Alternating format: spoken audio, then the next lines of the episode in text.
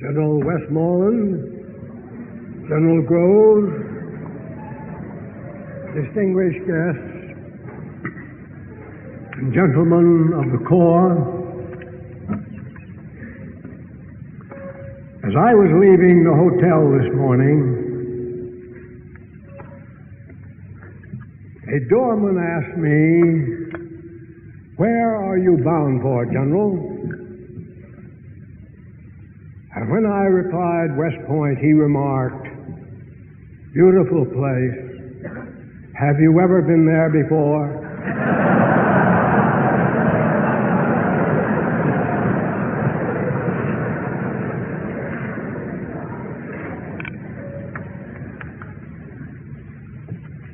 no human being could fail to be deeply moved by such a tribute as this. Coming from a profession I have served so long and a people I have loved so well, it fills me with an emotion I cannot express. But this award is not intended primarily to honor a personality, but to symbolize a great moral code. The code of conduct and chivalry of those who guard this beloved land of culture and ancient descent. That is the animation of this medallion. For all eyes and for all time. It is an expression of the ethics of the American soldier. That I should be integrated in this way with so noble an ideal arouses a sense of pride and yet of humility which will be with me always.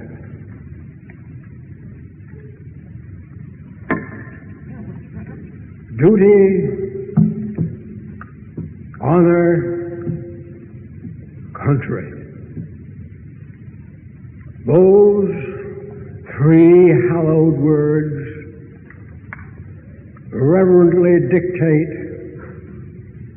what you ought to be what you can be,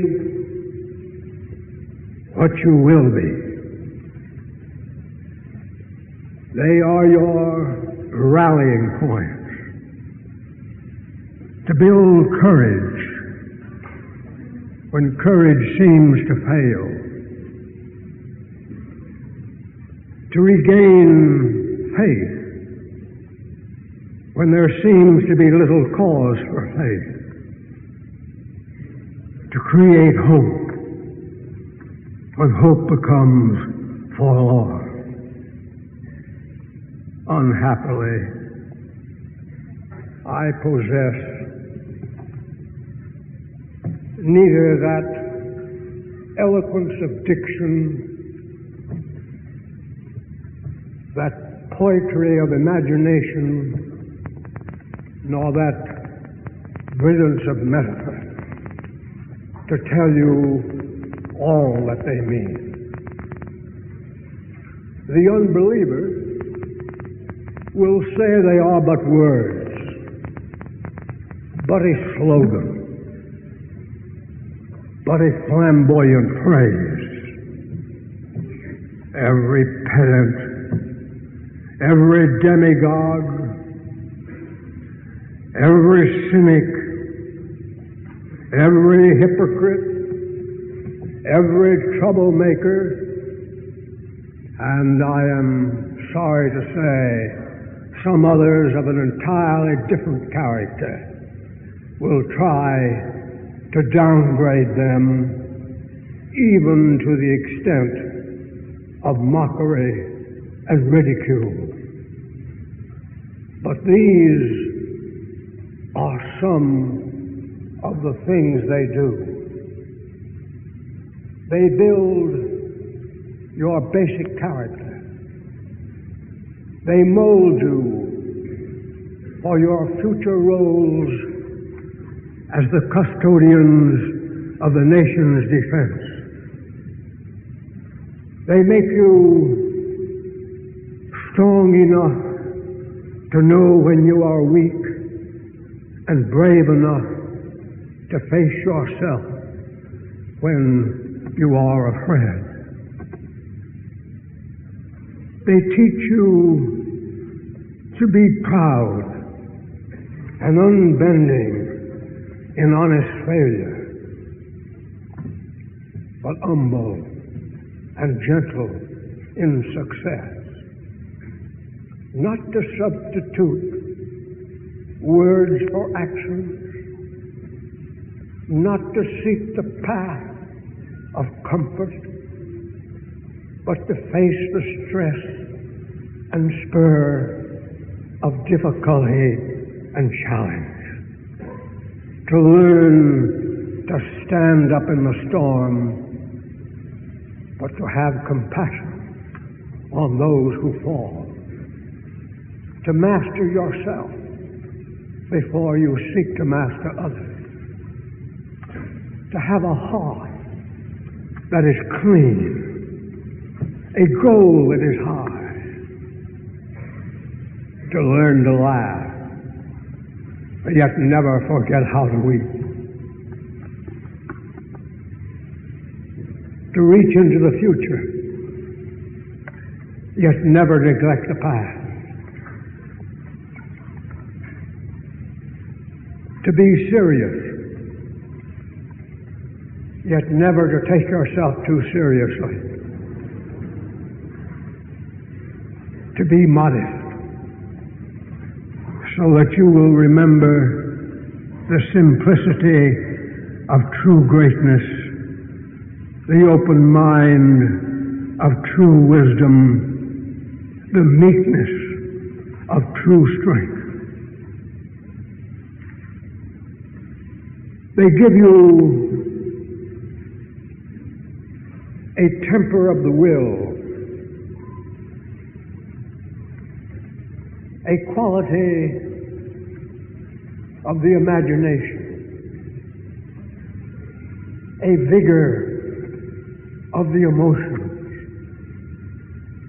a freshness of the deep springs of life a temperamental predominance of courage over timidity, of an appetite for adventure over the love of ease. They create in your heart the sense of wonder, the unfailing hope of what next and the joy and inspiration of life. They teach you in this way to be an officer and a gentleman.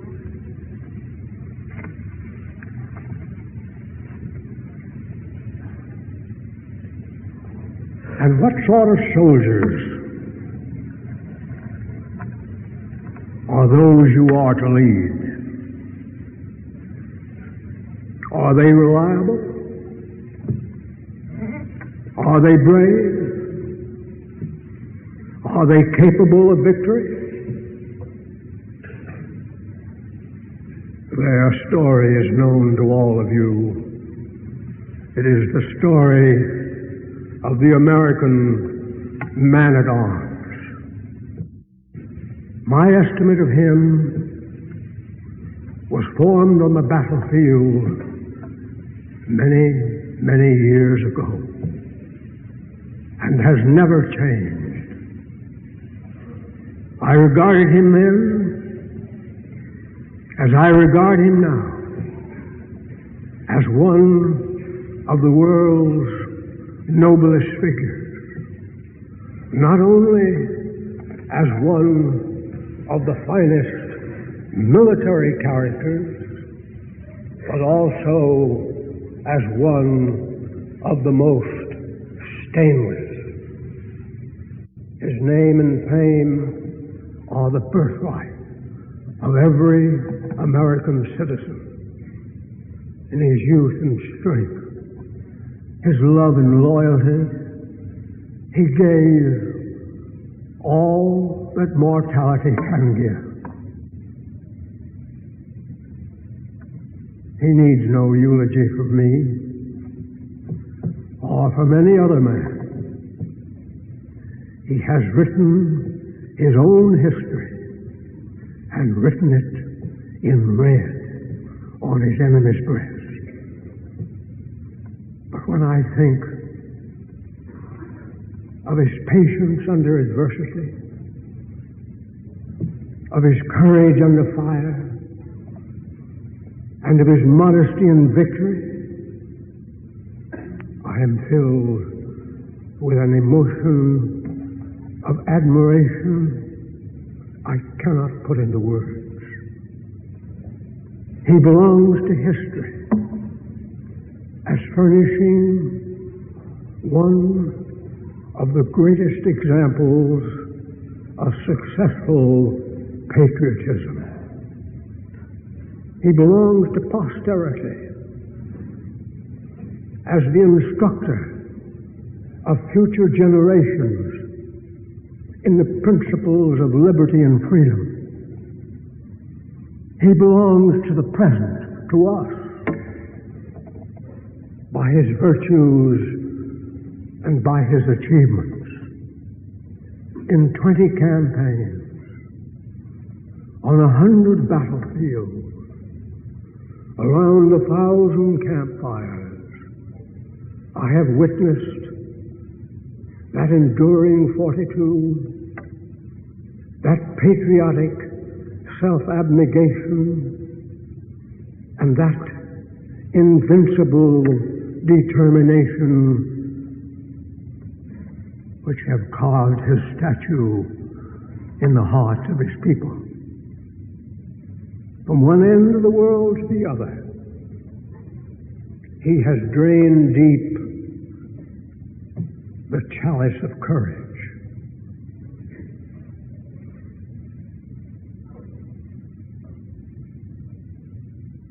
as I listen to those songs, in memories I I could see those staggering columns of the First World War bending under soggy packs on many a weary march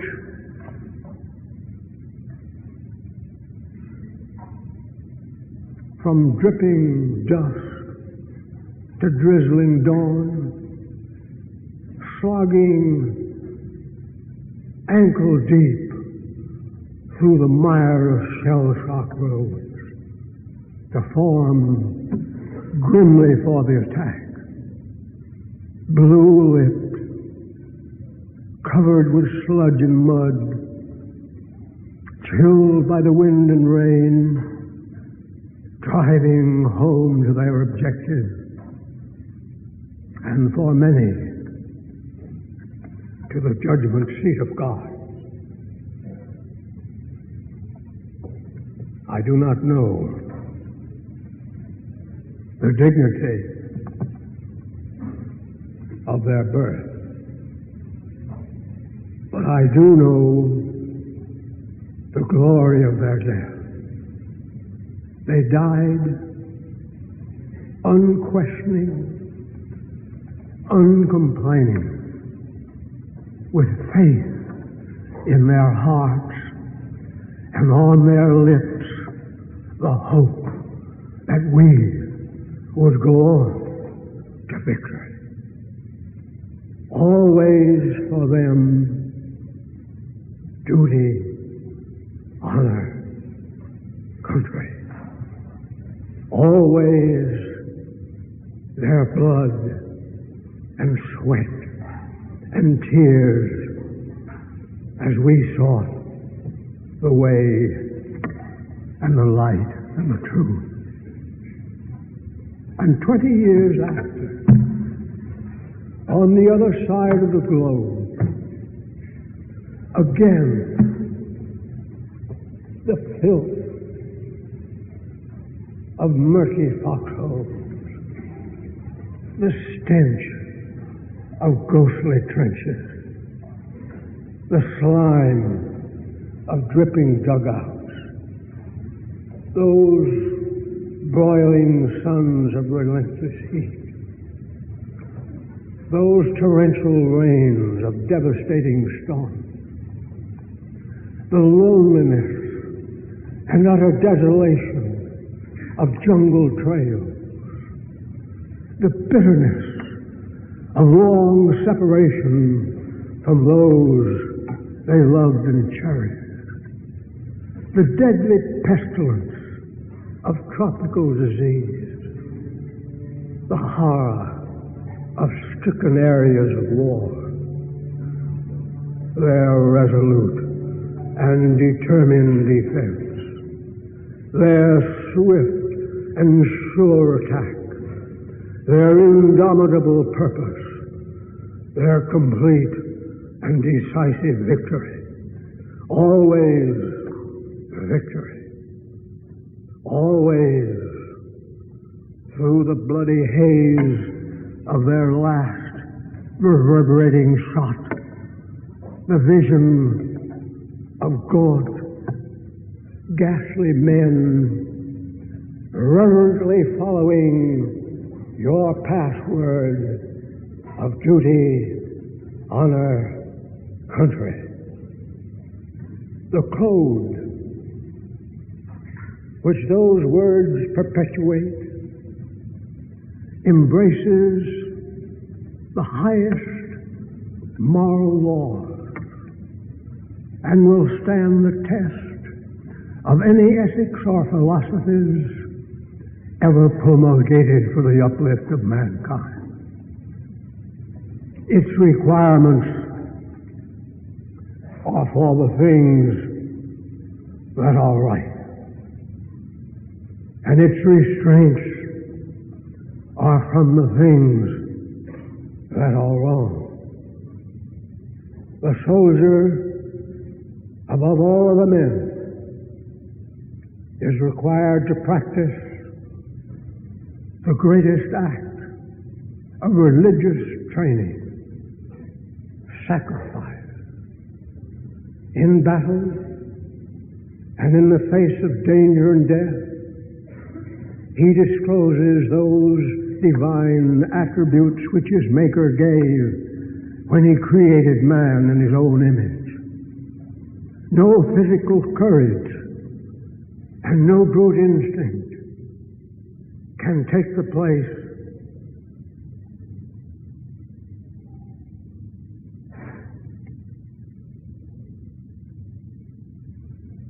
of the divine help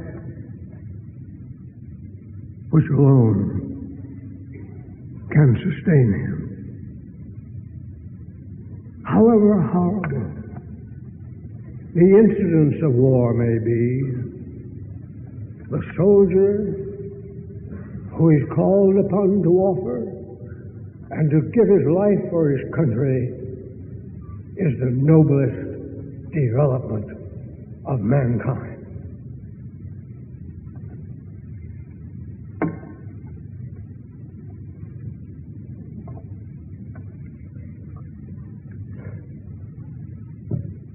you now face a new world,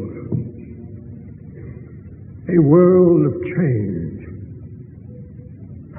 The thrust into outer space of the satellite spheres and missiles mark the beginning of another epoch in the long story of mankind. in the five or more billions of years the scientists tell us it has taken to form the earth. In the three or more billion years of development of the human race, there has never been a more abrupt or staggering evolution. We deal now not with things of this world alone, but with the illimitable distances and as yet unfathomed mysteries of the universe. We are reaching out for a new and boundless frontier. We speak in strange terms of harnessing the cosmic energy, of making winds and tides work for us,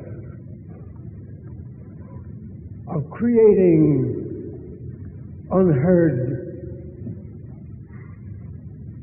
synthetic materials to supplement or even replace our old standard basics, to purify sea water for our drink,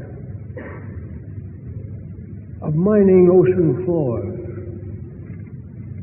for new fields of wealth and food,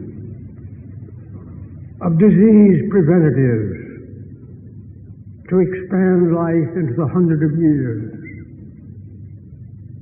of controlling the weather for a more equitable distribution of heat and cold, of rain and shine,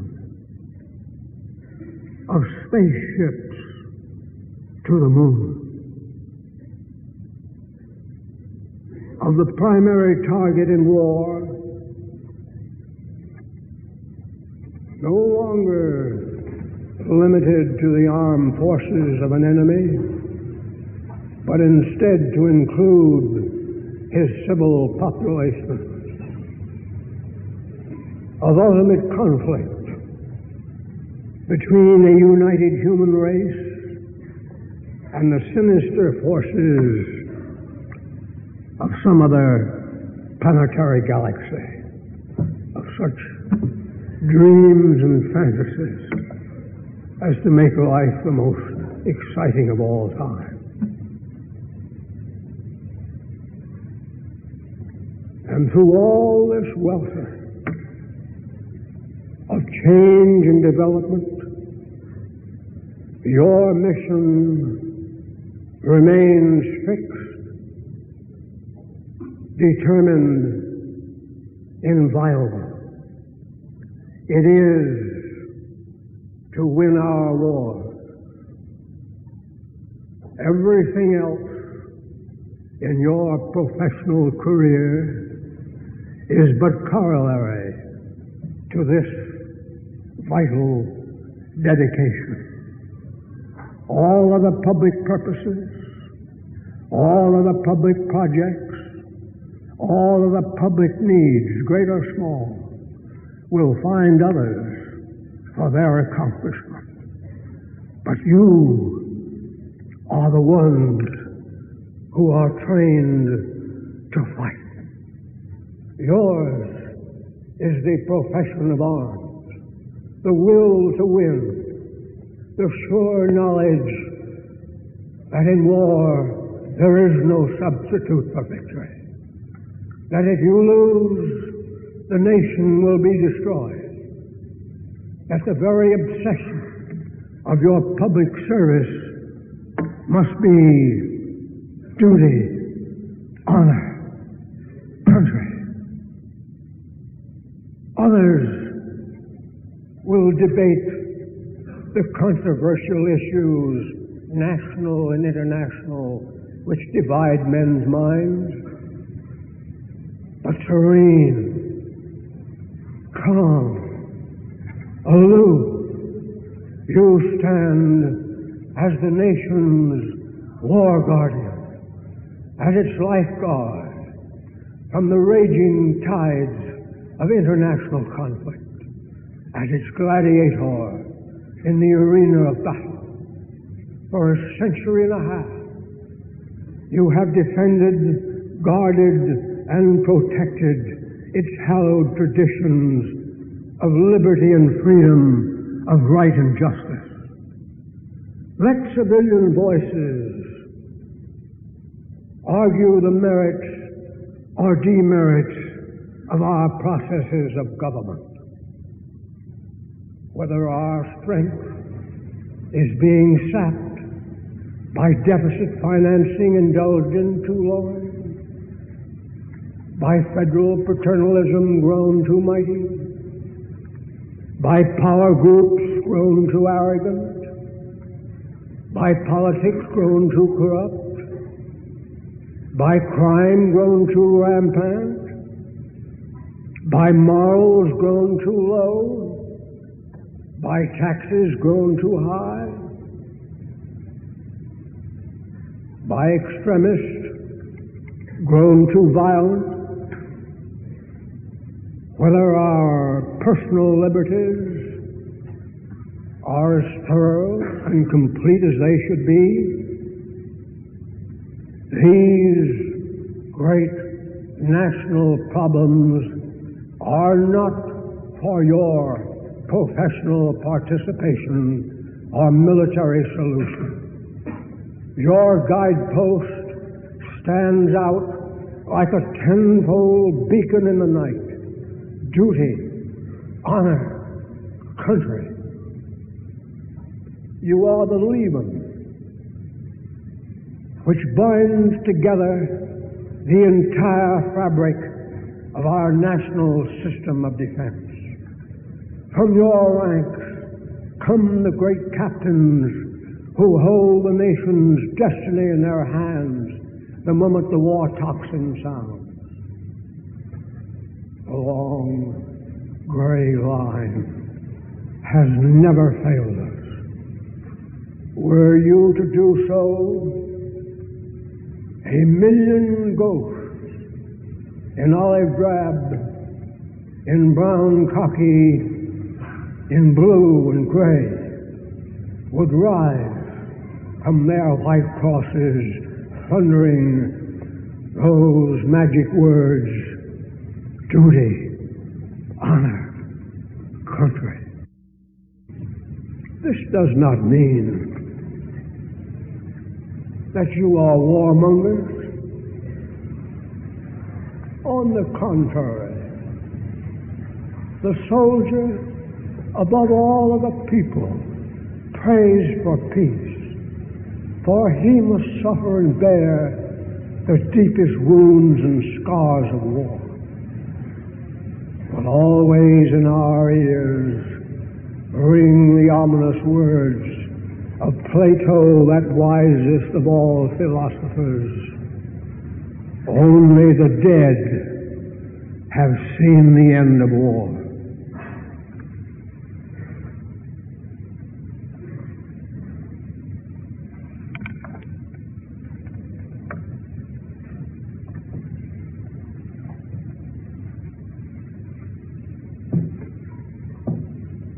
Shadows are lengthening for me. The twilight is here. My days of old have vanished. Tone and tint. They have gone glimmering through the dreams of things that were. Their memory is one of wondrous beauty, watered by tears and coaxed and caressed by the smiles of yesterday. I listen vainly, but with thirsty ear for the witching melody of faint bugles blowing reveille. of far drums beating the long road. In my dreams, I hear again the crash of guns, the rattle of musketry, the strange, mournful mutter of the battlefield. But in the evening of my memory, always I come back to West Point. Always there echoes and re-echoes duty, honor, country. Today marks my final roll call with you. But I want you to know that when I cross the river, my last conscious thoughts will be of the Corps and the Corps and the Corps. I bid you farewell.